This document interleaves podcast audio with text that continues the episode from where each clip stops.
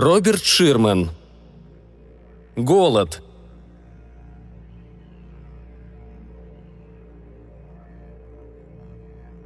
В семействе фон Цитонов скандалов отродясь не бывало. Фон Цитоны их не одобряли. Зиглинда знала, что одному фон Цитону случилось побывать на войне, и он сделал что-то очень нехорошее. На какой именно войне она не знала, а теперь уж, пожалуй, поздновато было интересоваться. Он то ли струсил, когда надо было показать себя героем, то ли повел себя как герой, когда общественное мнение как раз ополчилось против героизма и осмотрительность ценилась много выше. Словом, все это было просто ужасно.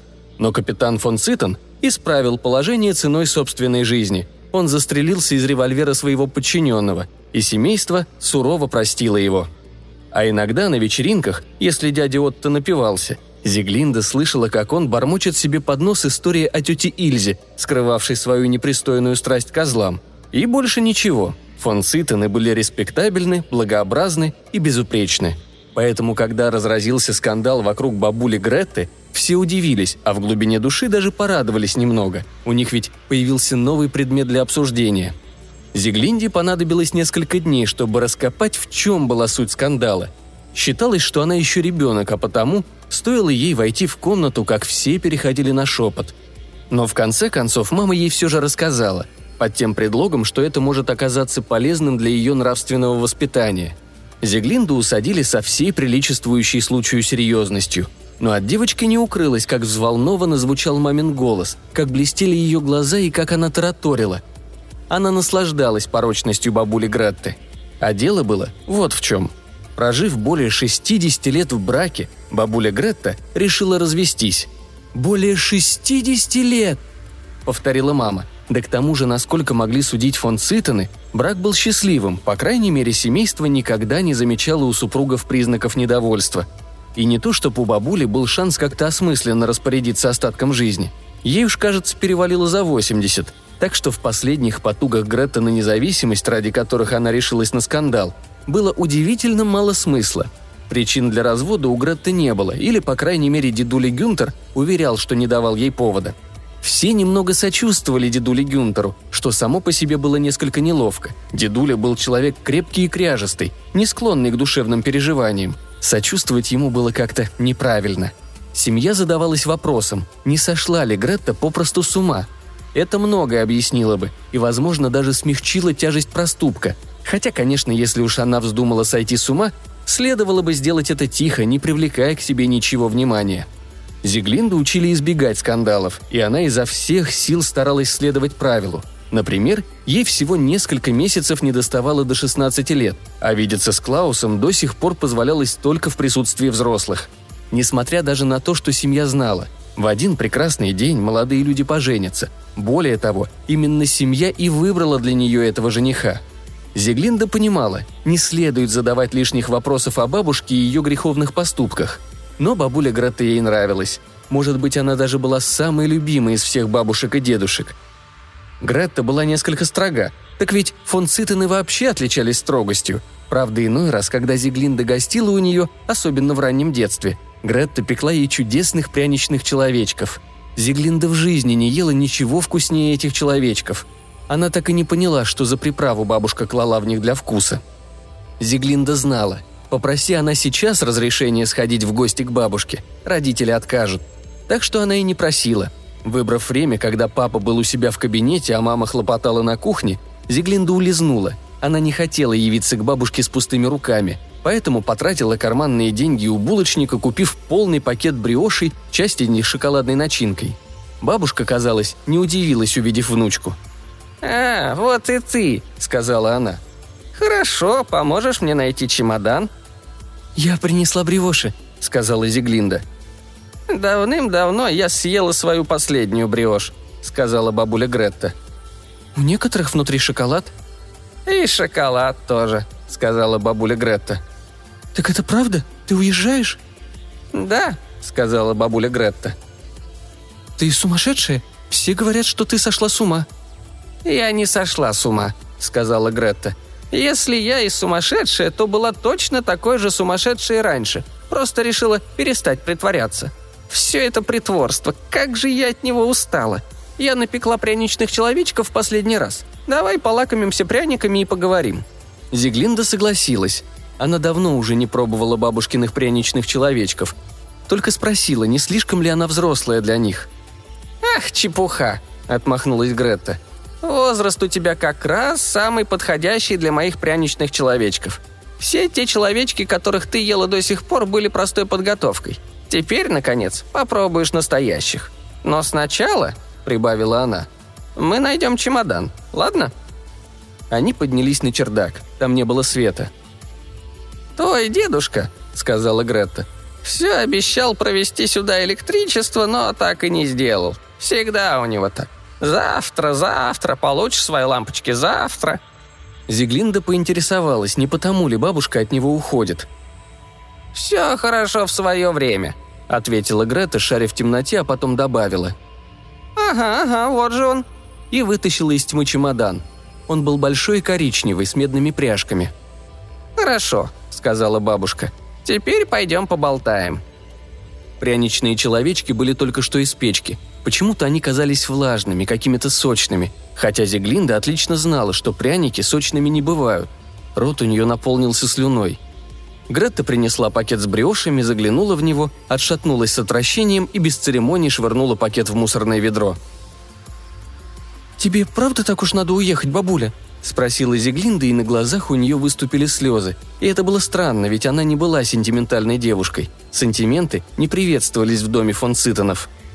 «Ну-ну». Бабуля сочувственно похлопала Зиглинду по руке. Она тоже не привыкла выражать свои чувства, так что этот жест получился неуклюжим и грубоватым, как если бы для утешения Зиглинде подсунули под нос дерюжный мешок с луком. «Я должна рассказать тебе историю», Ту же, которую рассказала своему мужу. А ты должна поесть». Зиглинда надкусила пряничного человечка. Это было вкусно. «Я родом из бедной семьи, куда беднее вашей. У меня был брат по имени Ханс. Отец лесоруб, сначала была и мать, потом мать умерла, а отец снова женился. Мачеха нас не взлюбила». «Это была злая и жестокая мачеха?» – спросила Зиглинда. – не думаю, что она была так уж злая или обходилась со мной более жестоко, чем моя родная мать. Мачехам бывает трудно. Трудно любить даже собственную плоть и кровь, уж я это знаю. А уж чью-то еще полюбить почти невозможно. Ах да, ведь эта история вовсе не про злобных мачех. Хорошо. Ты такая же, как твой дед. Не перебивай больше. Извини. Мачеха не желала терпеть нас в доме. Она старалась нам улыбаться, но мы с Хансом видели ее насквозь. Улыбки у нее получались вымученные, кривые, будто она страдала от зубной боли. Мы играли в лесу, заходили все глубже и глубже день ото дня и осмелели настолько, что могли зайти в самую чащу. Однажды мы так играли, и Ханс мне говорит, «Ну вот, сестрица, теперь мы наконец заблудились по-настоящему. Дом, наверное, далеко и неизвестно, в какой он стороне. Мы будем блуждать до конца жизни, но так его и не найдем. А может быть, здесь мы и помрем. Если не от голода, так замерзнем или волки нас съедят». И он расплакался, потому что братец мой был очень нежный мальчуган. Мы легли на землю и собрались умирать. Мы смирились со смертью. Тогда ведь не имели обыкновения противиться ей так, как нынешний народ. Но мы не успели испустить последний вздох, а увидели старуху, стоящую над нами. Я сказала, что она была старухой. Может, она не была такой уж дряхлой, но в моем возрасте тогда старым казался любой человек с седыми волосами, выпавшими зубами во рту и оспинами на лице. Она сказала, «Ах, бедные мои детки, вы должно быть совсем голодные. Хотите, я отведу вас в такое место, где много еды? Сплошная еда. Кладовые у меня полны так, что ломятся, а стены домика сложены не из кирпичей, а из свежих, мягоньких хлебных буханок – а скреплены не замазкой, а шоколадной помадкой, а крыша-то крыта лакричными леденцами. Пойдете со мной? Тут недалеко».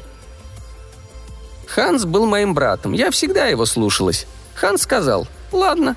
И я подумала, что эта женщина могла бы стать нам новой матерью. Я спросила, как ее зовут, а она ответила, что у нее нет имени. А если и было, так она давно его позабыла. Я было начала называть ей наши имена – а она меня остановила, сказав, что не думает, что нам надо так близко знакомиться. Так оно и вышло. Только мы вошли в ее дом, как она большим ключом заперла за нами дверь. «Уж простите, касатики», — сказала она, и, честно говоря, по ней было видно, что ей впрямь жаль, и мы не смогли на нее рассердиться. Она сказала, «Как видите, кирпичики сделаны из кирпичиков. Цемент — это просто цемент. Солому с крыш давно унесло ветром, а пока она еще там лежала, то совсем не походила на лакричные леденцы.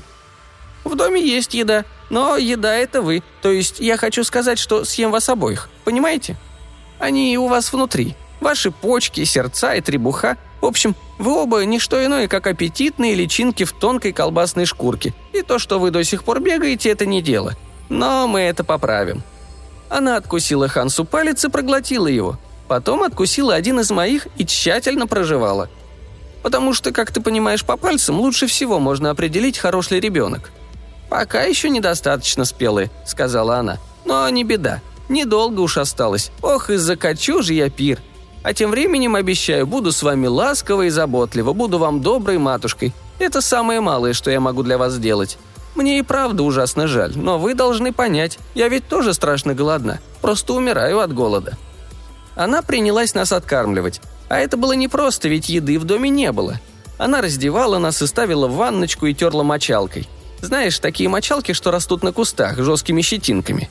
Старая кожа сходила с нас лоскутами. Она ее собирала, каждый крохотный клочок, и жарила, и велела нам есть. А пахло та кожа очень хорошо, вроде жареного лука. И так аппетитно шкварчала на сковороде, но сама она не съела ни крошечки, какой бы голодной ни была.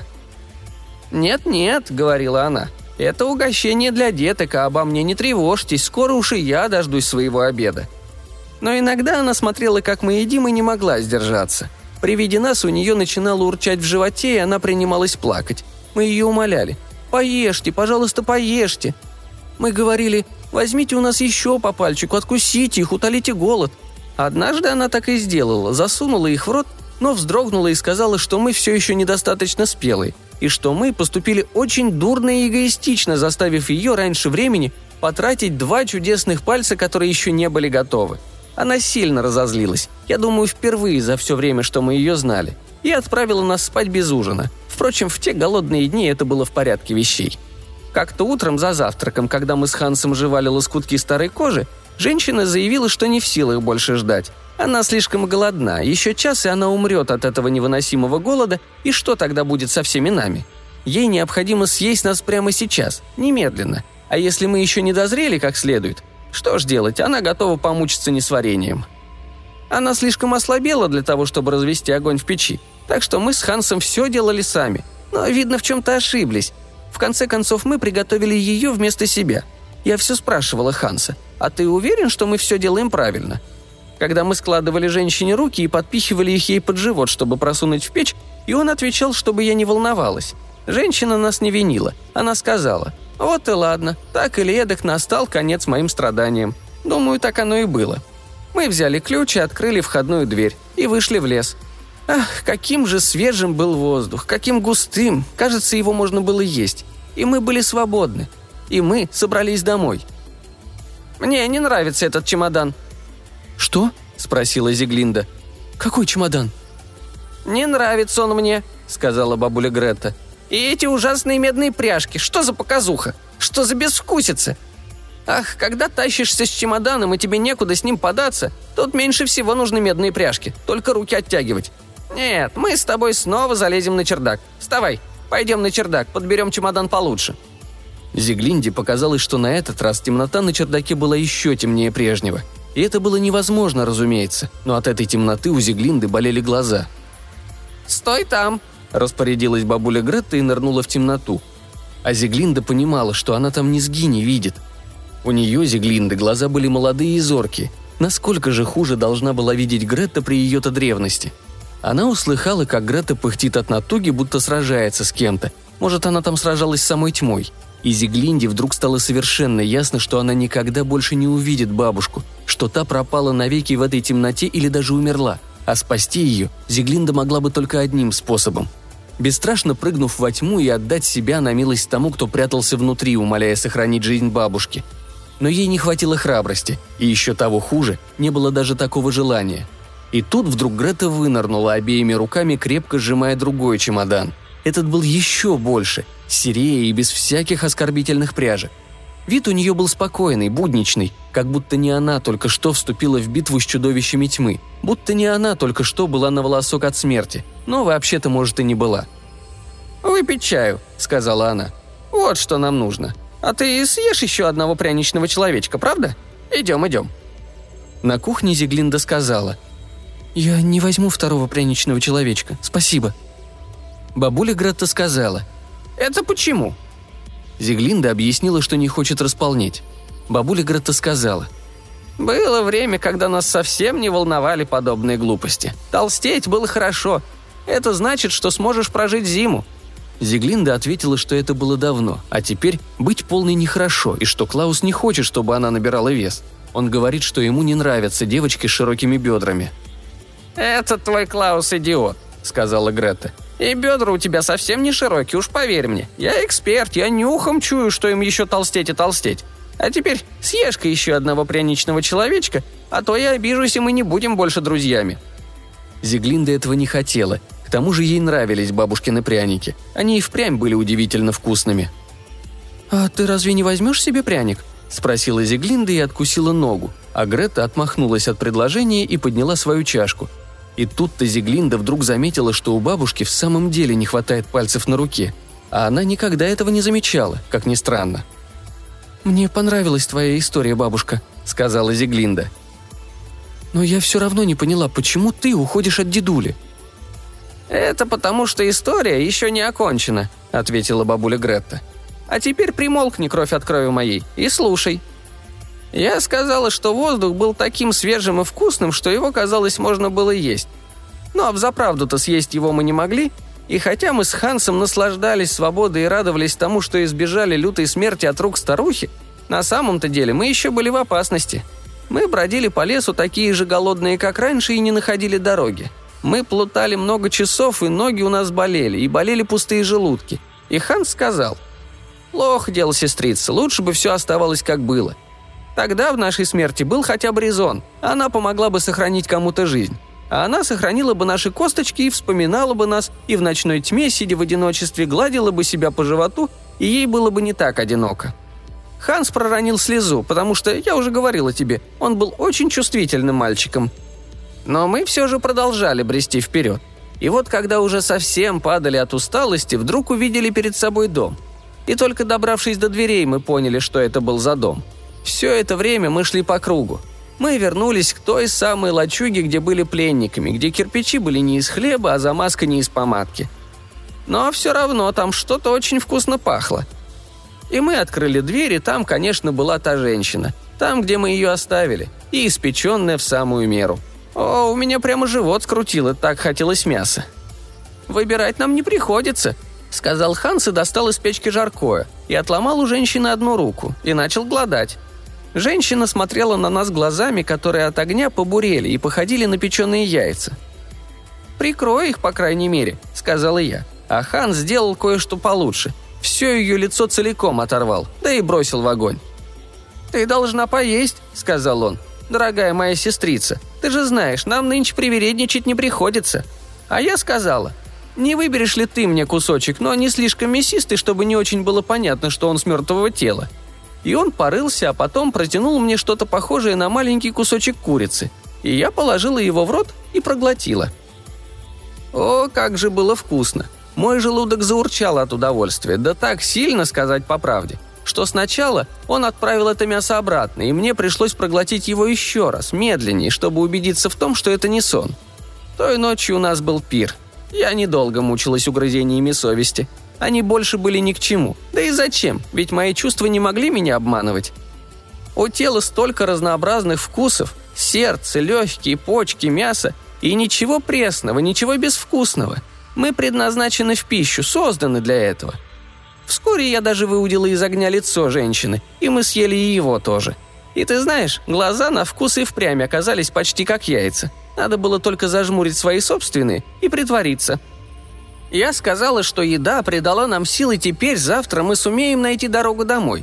И Хан согласился. Мы легли спать с полными животами.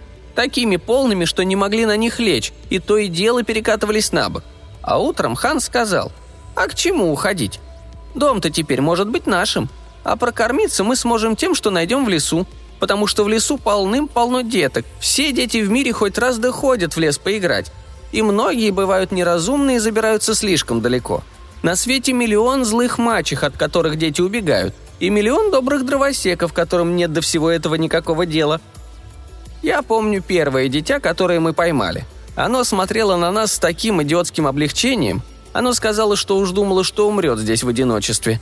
Хан сказал – не в одиночестве, и поскорее сломал ему челюсть, потому что та женщина была права. Лучше, чтобы ребенок не сообщал своего имени. Не стоит завязывать слишком близких отношений с домашним скотом.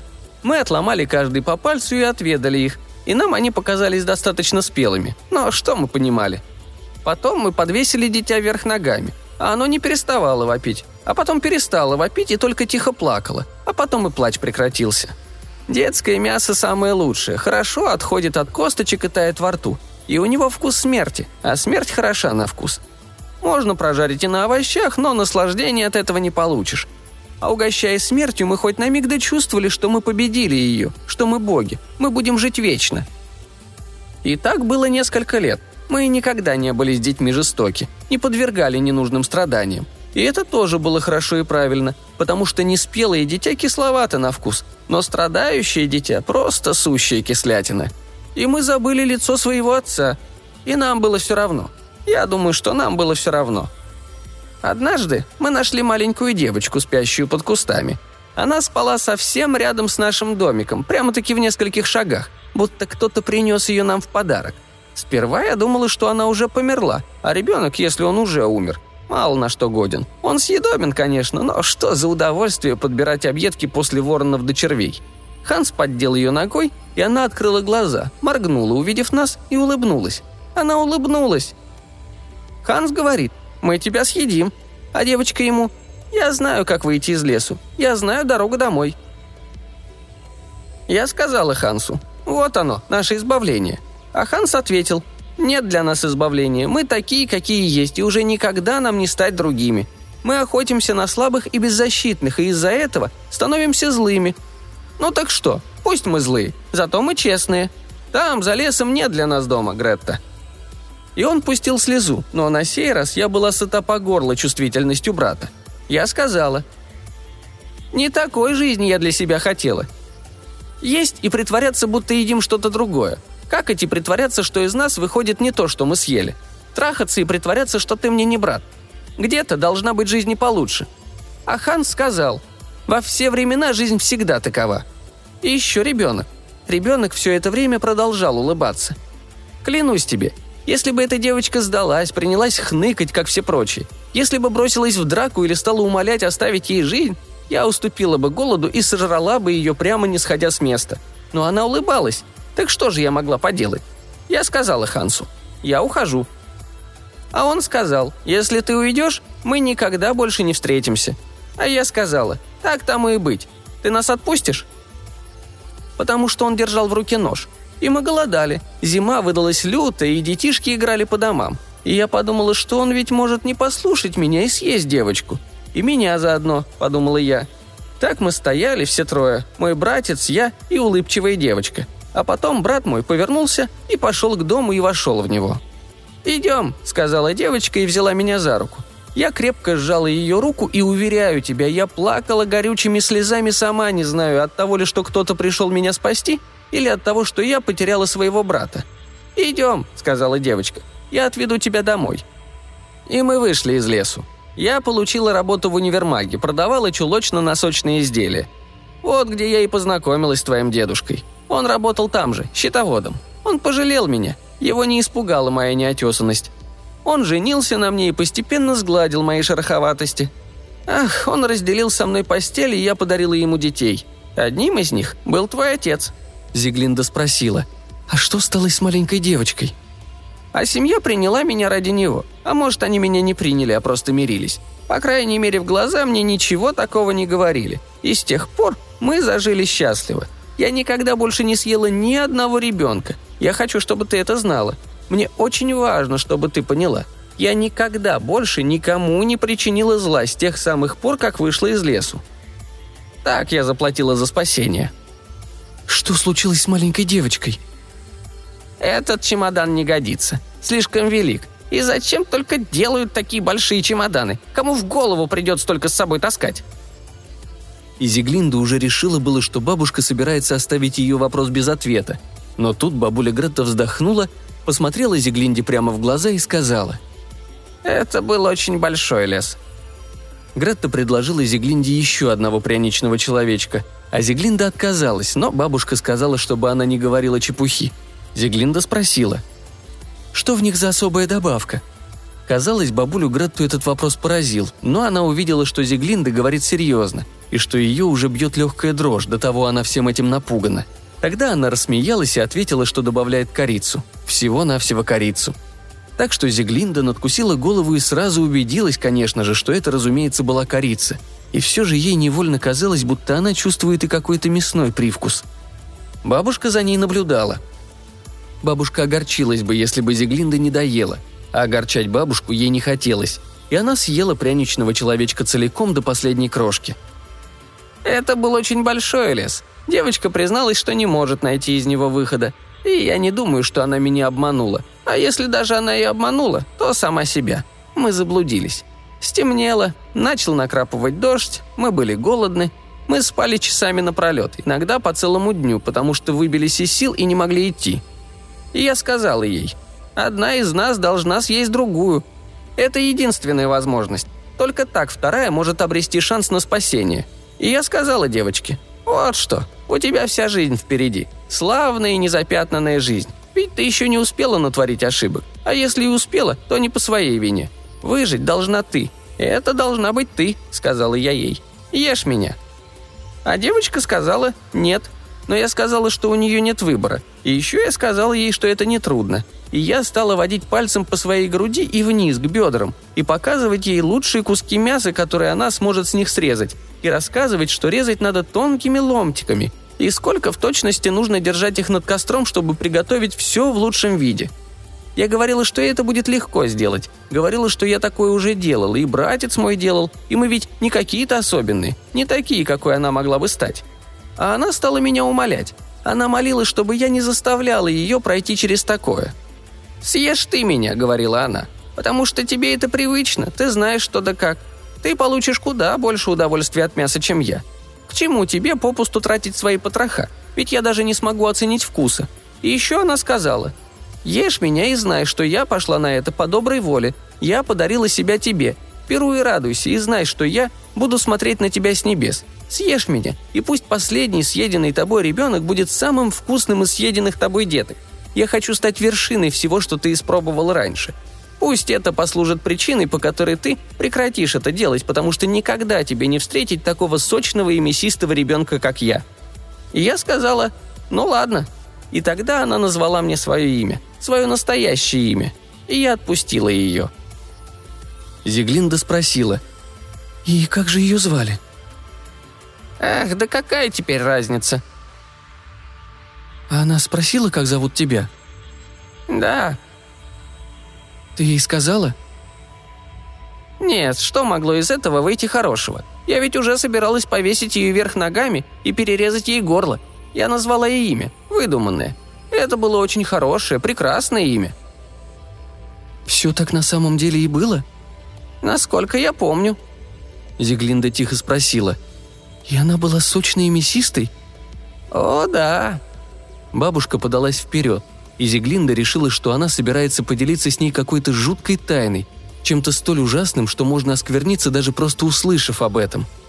И она подалась навстречу, потому что хотела услышать, потому что понимала, что хочет, чтобы ее невинность была осквернена. Пусть это случится сейчас, думала. Пусть случится сейчас. Бабуля Гретта улыбнулась и тихо произнесла. «Не сходить ли нам еще раз на чердак в самый последний разик?»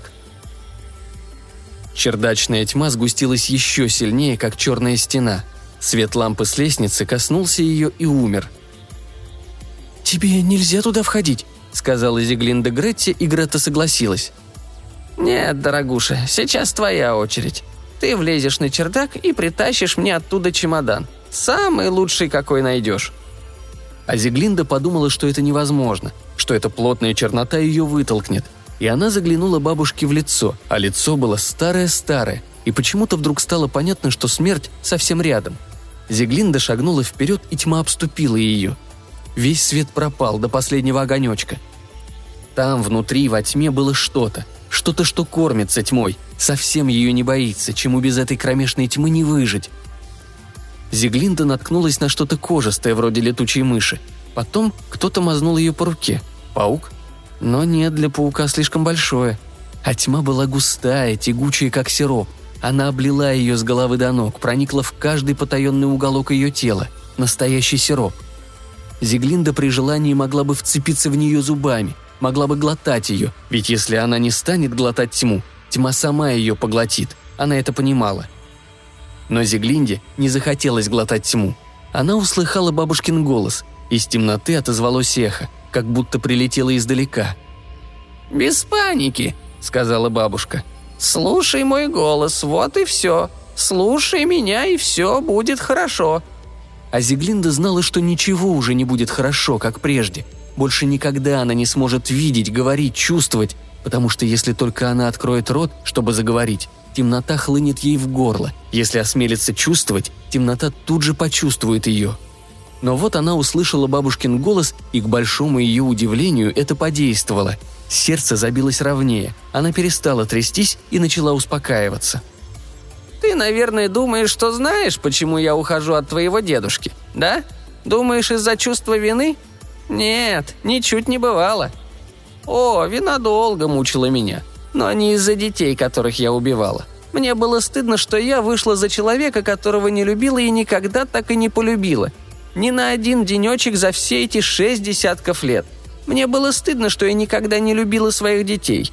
Я все продолжала рожать в надежде, что произведу на свет хоть одного, к которому смогу привязаться. Не смогла. Я их всех ненавижу. Вот хоть твой папаша. Вялый, как снулая рыба. Он заслужил в жены эту потаскуху, твою мать. Ты же знаешь, моя милая, что мать у тебя потаскуха. И что до тебя и никогда не было дела». Зиглинда не открыла рта, чтобы ответить, но про себя подумала. Да, раньше она этого не понимала, а теперь, когда поняла, это показалось ей не таким уж важным. «Я много лет потратила, пытаясь быть не такой, какая есть. Запах детского мяса преследует меня. Я чувствую его во всем, что бы ни готовила только легкий привкус, намек, но он дразнит меня, говоря, что где-то есть кое-что вкуснее, нежнее, лучше. А мне ведь недолго осталось, скоро помру. И не хочу я больше тратить ни одного дня на эту притворную жизнь. Я хочу снова отведать невинной плоти. Я ошиблась. Все эти годы я ошибалась. Я не должна была расставаться с братцем. Я пойду к нему. Я пойду, а там посмотрим. Может, он меня примет. Я паду в его объятия и попрошу прощения, буду молить его о снисхождении. Возможно, он меня не узнает. Если он меня не признает, то может съесть. Но даже если так, что ж, мои страдания окончатся. Я так голодна. Я так голодна. Я так голодна. А теперь давай-ка мне чемодан. Выбирайся из темноты и тащи самый лучший, какой сможешь найти. Зиглинда подумала, что лучше ей оставаться в темноте – Вообще-то в темноте безопаснее, но темнота стала отступать сама, и Зиглинда попыталась ее удержать, вытянула руки вперед и схватила летучую мышь-паука, но тут она увидела, что держится за чемодан, симпатичный аккуратненький чемоданчик, и кожа летучей мыши оказалась его чехлом, а ножки паука – ремнями. Бабуля Гретта приняла у нее из рук чемоданчик. Она придирчиво его осмотрела. «Да», – сказала она. «Да, хороший выбор». Потом она приложила чемодан к Зиглинде, как будто примеряя на нее. И Зиглинда поняла, что теперь ее положат в этот чемоданчик. А потом бабушка унесет ее в лес и разыщет своего брата, и вдвоем они подвесят Зиглинду вверх ногами и выпотрошат ее, и съедят ее. «Не убивай меня, пожалуйста!» – попросила Зиглинда. А бабушка отшатнулась, словно Зиглинда дала ей пощечину. Она даже попятилась немного. «Ты что же, подумала, что я тебя съем?» – сказала Гретта. «Ох, милая моя, кровь от крови моей, я никогда не смогла бы причинить тебе боль, потому что ты вся в меня. Сколько лет я ждала, не появится ли в этом семействе хоть кто-нибудь, кого я смогу полюбить. И вот дождалась тебя. Не бойся, бойся кого угодно, но только не меня». И Зиглинда увидела, что ее бабушка плачет, а потом заметила, что и сама тоже плачет. «Чемодан», — сказала Грета. Это тебе». «Я не понимаю», — сказала Зиглинда. «А, так ты думала, что это мне нужен чемодан? В мои-то годы. И к чему бы мне чемодан там, куда я собралась? Но ты, моя милая, моя кровиночка, ты уйдешь. Ты покинешь это место, и слава богу, потому что не сможешь оставаться здесь, с этими людьми, с этими бесстрастными людишками. А когда соберешься, возьмешь этот чемодан». Она протянула чемоданчик внучке. Зиглинда взвесила его в руке, и он показался ей таким, как надо. Не слишком тяжелым, подходящего размера и без всяких этих безвкусных пряжек. Ручка уютно легла ей на ладонь. «Там больше нет леса, бабуля», — сказала Зиглинда. «Его давно срубили. Папа говорил, что его вырубили много лет назад. Там теперь фабрика». «Я знаю, где мой лес», — ответила Гретта. Она нагнулась и поцеловала Зиглинду в щеку. Поцелуй вышел у нее неуклюжим и грубоватым, словно по щеке провели дерюжным мешком лука. Гретта зашла на чердак. Тьма поглотила ее. Зиглинда подождала, не выйдет ли бабушка. Она не вышла. Зиглинда отправилась домой. Она ломала голову, чтобы придумать, как объяснить свою отлучку – но когда она пришла домой, папа все еще был у себя в кабинете, мама все еще возилась на кухне, они даже не заметили, что ее не было. Им не было до нее дела. Зиглинда позвонила Клаусу. Его не оказалось дома, и она оставила сообщение на автоответчике. Сказала, что больше они никогда не увидятся. Потом отнесла чемоданчик в свою комнату, открыла. Внутри он показался таким огромным, туда можно было уместить весь мир, все свое будущее – она пооткрывала все свои шкафы и комоды, посмотрела, что ей хотелось бы взять с собой. Ничего. Все это было ей ни к чему. Так что она снова закрыла чемодан, отнесла его вниз по лестнице и вышла с ним из дому, в новую жизнь. Она будет наполнять его по дороге.